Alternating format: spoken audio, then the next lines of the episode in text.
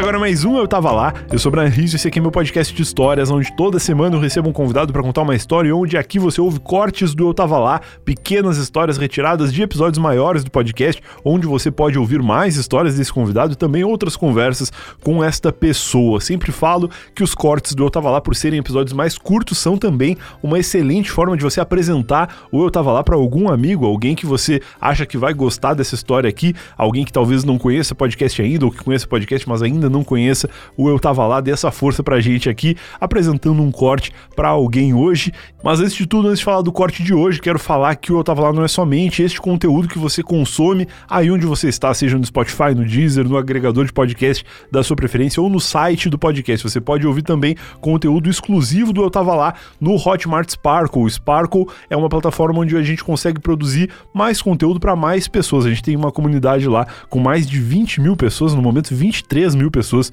se não me engano, a gente chegou hoje, no momento que eu tô gravando esse recado aqui, e a gente tem também um conteúdo exclusivo lá, uma comunidade secreta dentro do Sparkle, essa com muito menos pessoas, que são os assinantes do Eu Tava Lá, pessoas que ajudam o podcast a se manter no ar, com uma assinatura que custa só 15 reais por mês, e o primeiro mês é totalmente de graça, então você pode entrar lá agora e na comunidade secreta, além dos conteúdos extras, tem mini podcasts todos os dias, com participação minha e da Mari, falando de outras coisas aí da vida e também com o ETL Help, né, que é aquele spin-off do Eu Tava Lá, onde a gente lê histórias e tenta ajudar os nossos ouvintes a encontrarem finais felizes para as histórias que estão vivendo. Um outro spin-off bem bacana que a gente já publicou aqui no feed do Eu Tava Lá, né, na, na publicação tradicional do Eu Tava Lá, no, nas férias do, do ano passado, ali na transição entre 2020 para 2021. E se você quiser ouvir mais ETL Help, só lá no Sparkle, entra no eu tava.lá barra assine que você vai ser redirecionado para a comunidade secreta do Eu Tava Lá, para a forma onde você consegue assinar ou solicitar os 30 dias grátis. E se você quiser entrar para a comunidade aberta, é só baixar o Sparkle, está disponível aí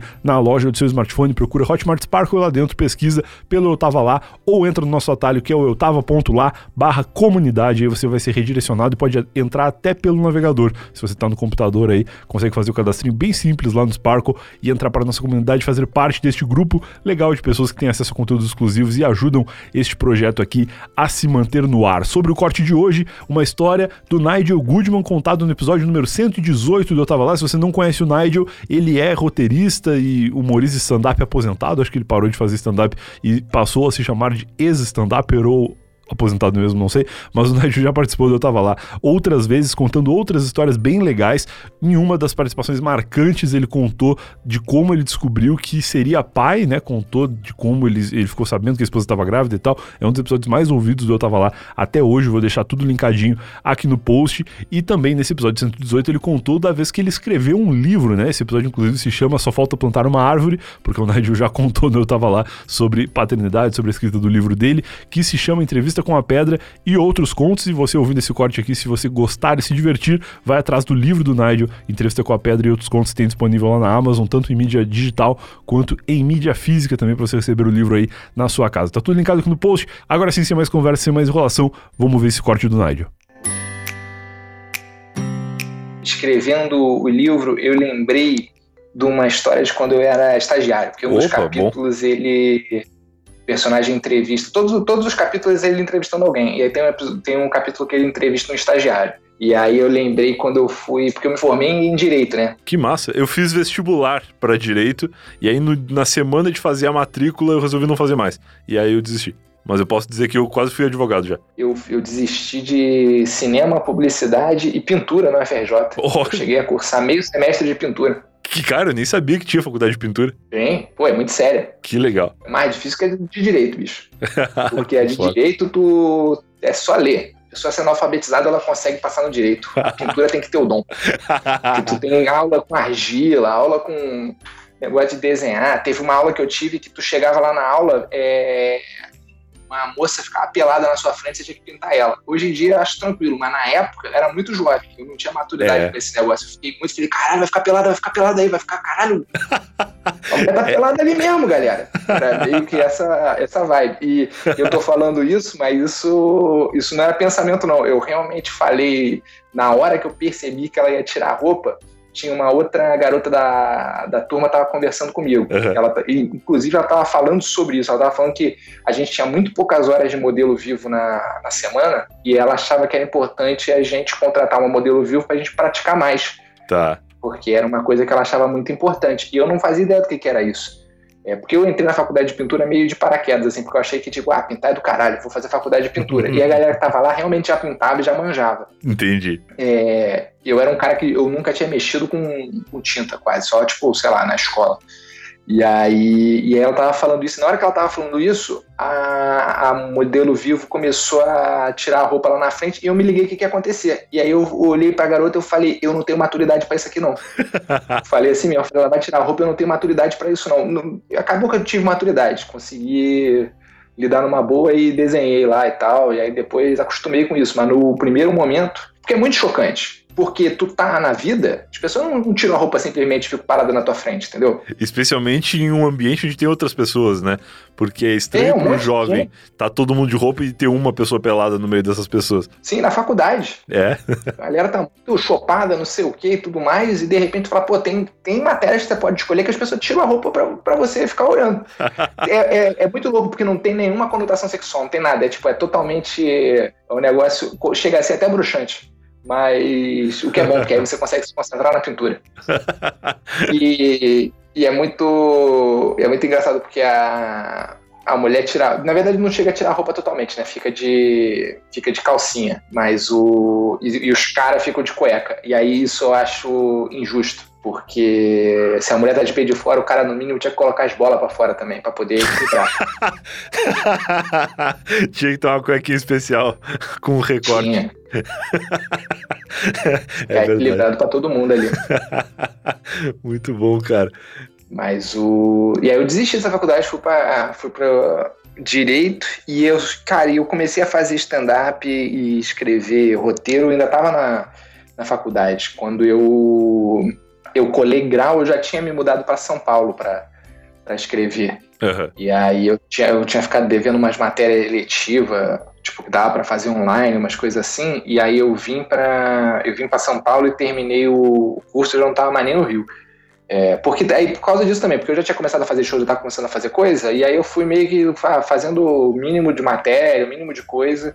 As eletivas eu fui deixando por fim, e aí eu fiquei devendo as paradas, assim. Mas eu já sabia que eu já não ia fazer mais isso também. Mas aí eu não quis desistir, porque já tinha desistido de um monte de faculdade, eu tava no, pô, no finalzinho do negócio, eu falei, ah, agora eu vou. E eu estudei na Estácio, e aí na Estácio era isso, você sabia ler, tu conseguia. Não tinha que inventar a roda, não. e aí rolou, tu te formou em Direito, então? Formei, formei. E, é, e, e, aí, o, e aí, escrevendo o livro, eu tava lembrando quando eu fui estagiário. Eu, eu estagiei até o a sola do meu sapato social furar, bicho. Sério? Caraca. Tá ligado esse lugar aí, Vila em Omirim, onde os caras viram alienígena? não faço ideia. Lá em Magé, eu, eu ia no fórum lá. Ah, fórum de Magé no Rio de Janeiro. Tá, pode crer que agora na, na semana que a gente tá gravando rolou uma notícia de que teve um, um OVNI, alguma coisa que aconteceu em Magé, né? Isso, isso. E aí... E aí eu olhei lá e eu falei, cara, e, e é muito é muito, como é que se diz? Coincidência, bicho. Surgir. Na semana que eu lembro do, do negócio relacionado a Magé, os caras entram na, na, notícia. Magé foi pro Strange Topics depois que tu lembrou de uma história. Muito bom. É, não, isso eu lembrei da minha cabeça, não foi nem porque eu falei, não tô nem dizendo que, tipo, ah, eu falei e eu influenciei, não, eu só lembrei e falei, porra, nessa época eu ia pra Magé. E aí, do nada, os alienígenas pousaram lá. muito é muito bom. engraçado que no meu conto tem uma entrevista com a alienígena também no meu livro. Caraca. Isso é isso é tudo marketing. Premonitório. É tudo combinado. Combinou com o ZT de Magé pra, pra lançar o livro. Como que é o trampo de um estagiário nessa área, assim? Tu já bota o terninho e, e sai pela rua? Na faculdade, tu já bota o terninho. Na, na, faculdade já é, porque na minha concepção, um dos grandes desafios do advogado é usar terno no calor, né? Porque deve ser muito difícil. Não, eu, eu, o que eu fazia, eu deixava a gravata dentro da mochila. Eu era rebelde. Tá. e aí a galera às vezes olhava meio assim, não tá, não tá de gravata e tal. Eu falava, não, tá na mochila. Se precisar ir no fórum, eu boto, eu boto a gravata. Porque era isso, você tinha que estar de terno pra estar tá ali de terno e tal. É... E aí, terno, gravata, barba feita. Mas o. Que o, o que eu fazia era o seguinte: você. Eu, eu tinha um estágio legal, porque eu podia fazer. Eu fazia várias peças, é, tipo, ah, os processos mesmo. Eu escrevia, eu pegava, tipo, ah, já tem os modelos lá que os advogados faziam e tal, e você meio que adaptava o, ao, a ação lá que você estivesse mexendo, assim, porque eu pegava os processos de imobiliária e eles, todos os processos eram meio parecidos. Era ou gente que parou de pagar e eles queriam a casa de volta que eles tinham construído, ou era alguém que estava processando eles porque a falou, falou que tipo, ah, tinha alguma condição no contrato, alguma coisa que eles não cumpriram, assim. Não ia muito longe, assim. Então, os modelos eram sempre meio parecidos. Era ou, tipo, a é, reintegração de posse, emissão de posse, lá no caso de deles estarem querendo pegar o imóvel de volta, da pessoa que parou de pagar deles. E aí, num, se, se acontecesse uma coisa muito diferente, eu, eu, eu, tipo, ah, eu não fazia também sozinho de louco, né? Tinha uma advogada que ficava meio supervisionando ali, mas eu ia só tocando e falava para ela, ah, isso aqui rolou tal coisa, tô fazendo isso aqui. Se tivesse uma dúvida, eu tirava a dúvida, senão eu ia fazendo, inventando lá os negócios, escrevia o que tinha a ver com o processo lá, mexia no modelo, mas ia meio que seguindo o modelo. E às vezes eu também, cara, baixava ali o, o, que, que era um grande advogado e saía escrevendo aqueles modelos lá, bicho. teve uma vez que porra, toda poder de argumentação lá botava e a galera ia, bicho. O pessoal era meio. dava asa pro estagiário lá. Cara, com certeza eu devo ter. Eu tenho uns processos que eu tenho curiosidade de encontrar eles para ver o que foi que o juiz falou, porque eu botava lá às vezes uma atrocidade e não, não sei o que, porque demora muito tempo. Então eram vários processos, o negócio demora, eu ia fazendo uns troços, não sei o que, daqui a pouco surgiam uns erros. Uma vez eu falei pro cliente que ele ia ter que pagar, sei lá, tipo, mil reais lá. E aí o maluco falou: ah, não, beleza, mil reais a gente paga. Tá. Para um negócio lá do.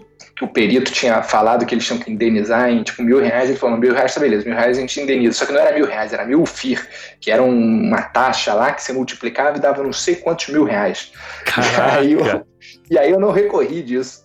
E aí era um negócio que tinha que ter recorrido. E aí a, a advogada do meu lado olhou para mim, puta, não sei o quê, aí ela segurou essa. E, e, tinha. Tem duas histórias, eu tô falando pra caralho, mas tem duas histórias que eu, que eu guardo com carinho no meu coração. Guardo bem mal, porque uma vez tu perguntou se eu tinha alguma história legal para contar no podcast, eu não, não lembrei delas, mas é. eu tinha. Eu tinha um processo que quando eu cheguei, eu peguei todos os processos dessa, dessa empresa, né? Desse tipo aí. Uhum. E, e tinha um que era totalmente diferente. Que era um processo, um negócio que estava rodando num, em delegacia de polícia, um negócio criminal, uma investigação criminal, um negócio que eu até hoje não sei o que era aquilo, ninguém conseguiu me explicar como é que era para fazer aquilo. Aí tinha uma advogada, a advogada que estava cuidando disso era uma outra, não era nem a que trabalhava comigo direto. E ela chegou para mim uma vez, eu perguntei, ela falou: ah, você tem que ir não sei aonde, você vai pegar o telefone de um cara, ele vai ficar procurando os processos, que os processos tudo desaparece, bicho. É uns negócios. Um, tu vai no fórum, tem lá o cada, cada cartório é uns, umas prateleiras com um monte de papel, os caras pé. Na minha época, hoje em dia acho que tem mais coisa digital já. É, Quando eu era estagiário, era um monte de papel perdia, os caras não sabiam onde é que tava mais. E foda-se as pessoas que estão com a vida em jogo aí. e aí eu tinha que, tinha que falar com o cara, ligar, e era em outra cidade. Era um negócio que eu ia ter que ir, ia ter que ir atrás desse negócio, cara, e era, porra, completamente diferente de tudo que eu fazia. E o que, que eu fiz? Eu peguei, eu tinha uma pilha de coisa que era para fazer, uma pilha de coisa que era para verificar o andamento e tal, porque em algum momento eu ia ter que fazer alguma coisa naqueles processos, e eu tinha a pilha do outro lado que era a pilha de, do que eu já tinha feito e era para devolver lá no escritório lá, porque já, tava, já tinha dado andamento. Uhum. E esse processo em específico, a pastinha ficava embaixo da mesa, em cima do CPU, porque era para eu não ter que olhar para ele, porque eu decidi, assim, logo na minha primeira semana, eu decidi que eu não ia fazer nada daquilo. Eu ia deixar lá. Eu fiquei, fiquei quase um ano nesse escritório. E aí, no dia que eu fui embora, eu olhei para essa advogada que trabalhava comigo ali, pô, eu gostava muito dela, era muito gente boa. E aí eu passei tudo para ela, todos os andamentos, tal, isso aqui eu já fiz, isso aqui eu já fiz, isso aqui tá tudo certo, isso aqui, olha, isso aqui falta outra coisa, eu fui lá, maluco não achou o processo e tal. Ela, pô, muito legal, muito legal, muito obrigado e tal. Eu falei, agora calma. Eu olhei para ela e falei, aí eu meti a mão embaixo da mesa assim, peguei um processo, olhei e falei, ó, esse aqui, eu nunca olhei esse aqui. eu tô segurando aqui, eu tô quase sentado em cima dele desde que eu cheguei. Mas pelo lado positivo, nunca aconteceu nada também. Então, talvez a gente não tenha que mexer com isso. Tá parado. Esse aqui é o, é o mistério. É o mistério do escritório. Um dia alguém vai descobrir pra que isso serve. Sim, sim. E o. Cara, e a outra. E, foi, e outra coisa que aconteceu comigo foi logo nessa semana que eu, que eu tinha pedido, pedido demissão. Eu fui no banheiro e eu tava. Nessa época eu usava óculos ainda. Eu operei. Ah, tu operou, e que eu legal. fui no banheiro e eu tava. Eu tava mijando. E aí eu não sei porquê. Ah, e, e ele era. Ele era daqueles que você. A, a- a tampa da privada caía se você soltasse. Nossa, então eu eu sei, é horrível. com uma mão me segurando, com uma mão segurando a tampa da privada. Claro. E meu óculos começou a escorregar da cara. não acredito, cara. E aí, bicho, eu tinha que escolher qual dos dois que eu ia soltar. Eu soltei, eu me soltei. Entendi. E aí eu mijei a parede. é muito coisa do cara que tá indo embora, né? O cara pede demissão, vai lá e mija na parede do banheiro. Foi exatamente o que veio na minha cabeça na hora. Eu falei, caralho, bicho, ninguém nunca vai acreditar, entendeu? Que foi um acidente que eu mijei uma parede aqui dentro. ninguém nunca vai acreditar nisso.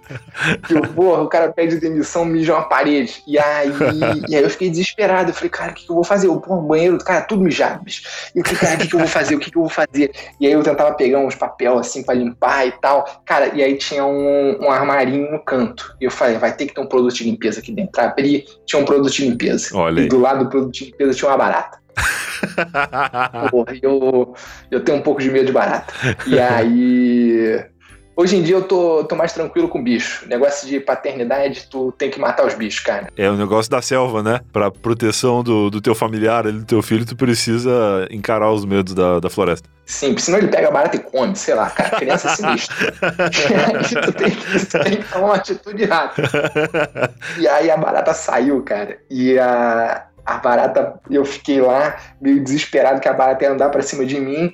E eu tinha que limpar a parede ali. O negócio, como é que eu vou limpar isso com essa barata? Como é que eu vou limpar? Cara, a barata passou por mim e foi até a porta. Nossa. E aí eu fiquei meio, eu falei, cara, beleza. Barata, tipo, eu, eu peguei o produto de limpeza, vou conseguir limpar. Tá. Depois, quando eu for embora, é um outro problema que eu não sei como é que eu vou, como é que eu vou sair daqui, porque a barata tá, tá entre, entre mim e a porta ou entre eu e a porta? Não tenho certeza. Meio ruim não ter certeza disso, porque escrevi um livro, mas.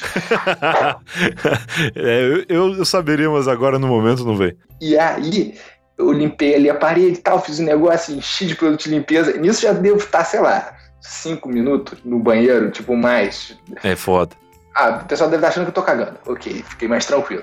aí, aí agora tem que sair. A barata tá ali, pô, no meio do caminho. Nisso, enquanto eu tava limpando, a barata foi subindo na porta. A barata foi subindo na porta, a barata tava meio que na maçaneta. Então, Nossa. não tinha mais como eu como eu desistir de, de encarar a barata. Não tinha um jeito de eu driblar a barata, de eu fazer um negócio, entendeu? A barata tava na porta. Eu ia ter que encarar a barata.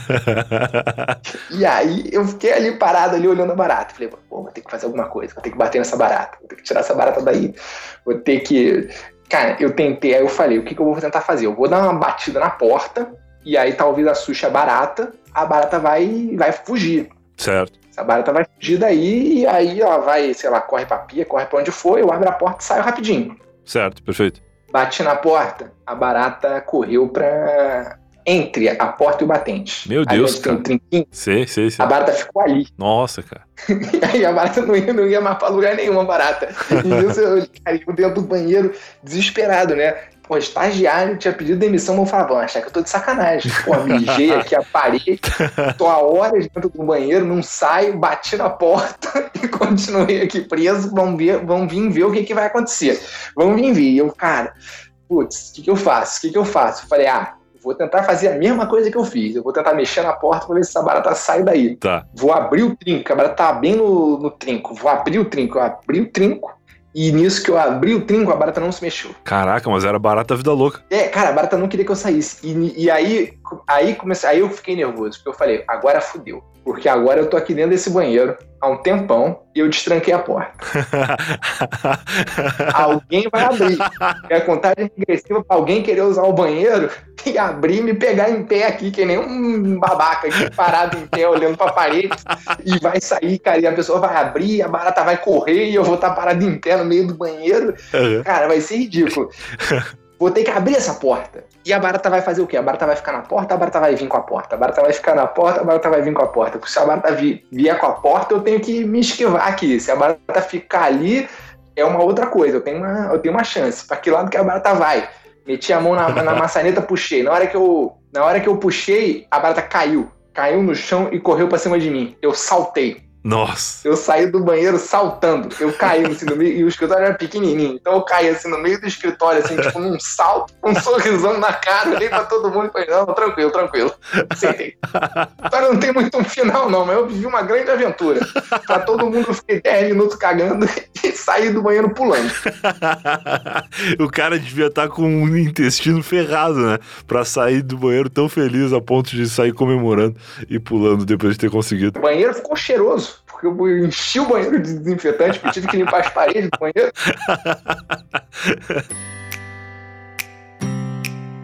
E esse foi mais um Eu Tava Lá, seu Silvio até aqui. Eu espero que tenha gostado. Grande Nigel Goodman com um corte do episódio número 118. Sempre bom lembrar que essa história foi retirada do episódio número 118. Vai lá ouvir inteiro, que tem outras conversas legais com ele lá. Ele contou é, do nascimento do filho, né? Porque ele já tinha contado de como a esposa tinha ficado grávida e agora ele contou como foi o nascimento, que foi bem legal também. Tudo isso está lá no episódio 118, tudo linkadinho. Aqui no post tem link pro livro do Nigel e tem também link de 100 reais de desconto para você assinar a Lura, alura.com.br barra promoção barra eu tava lá, se você não quiser ir até o link, digita isso no seu navegador aí, alura.com.br barra promoção barra eu tava lá que você vai ter 100 reais de desconto para assinar a Lura e ter acesso aos mais de mil cursos que a plataforma oferece, tudo isso através de uma assinatura só, muito simples, vale muito a pena, sei que tem muita gente assinando agora para tunar o seu currículo aí para o ano que o restinho de ano que ainda tem, né? gente estamos na metade de 2021 e é sempre importante você tunar o seu currículo, ter um currículo ainda melhor e ser aquele profissional em T que a Lura sempre fala. E por falar em livros, falamos do livro do Nigel aqui nesse podcast, o link tá aqui no post, como eu disse, se você gosta de livros e gosta de podcasts, é óbvio que você vai gostar de audiobooks e o Eu Tava Lá tem uma nova parceira